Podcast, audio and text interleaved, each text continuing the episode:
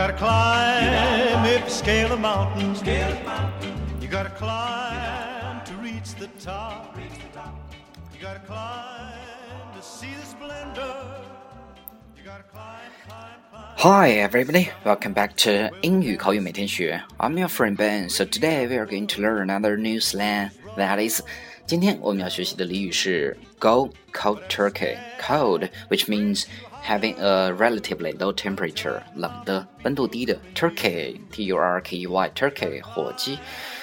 大家都知道火鸡是在感恩节来吃的，Thanksgiving Day，right？So when is Thanksgiving Day？那么感恩节是什么时候呢？Yeah，of course，the last Thursday of every November，当然是每年十一月的最后一个周四 ，right？Cold turkey 字面来看是冷的火鸡，那到底是什么意思呢？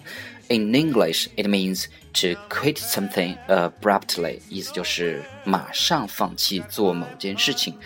Cold turkey is a term describing the actions of a person who gives up his habit or addiction at a single moment, rather than through gradually easing the process through tapering off or supplemental meditation. Cold turkey 指的是一个人马上放弃自己的不良习惯，比如抽烟、喝酒、赌博、吸毒等等。而不是通过一个循序渐进的过程来实现。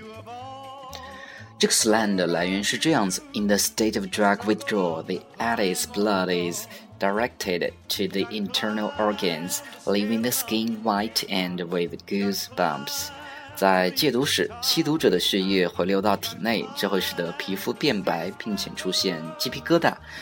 这个状态和冷的火鸡的颜色以及特征非常相似，于是就用 cold turkey 来指代突然停止某种习惯。这个 slang 一般和 go 连用，说成 go cold turkey。OK，呃，说到这儿，我们来看两个例子。First one，比如说 Lucy 想减肥，但是总是不成功，为什么呢？因为 Lucy 是一个天生的吃货，每天都只会吃非常多的巧克力。那么我们就可以说，You never lose weight until you give up chocolate, and I suggest you go cold turkey. 如果你再吃巧克力，永远都不可能减肥。我建议你马上停止吃巧克力。You never lose weight until you give up chocolate, and I suggest you go cold turkey. Okay, that's the first one. Let's look at the next one. 我们再看一下第二个例子。比如说，王小二是吸烟成瘾，这刚吃完饭又开始吸烟了。于是老婆非常生气啊，王小二可是一个妻管严，于是赶紧说：“I go cold turkey now and will never smoke again。”我马上戒烟，以后再也不抽了。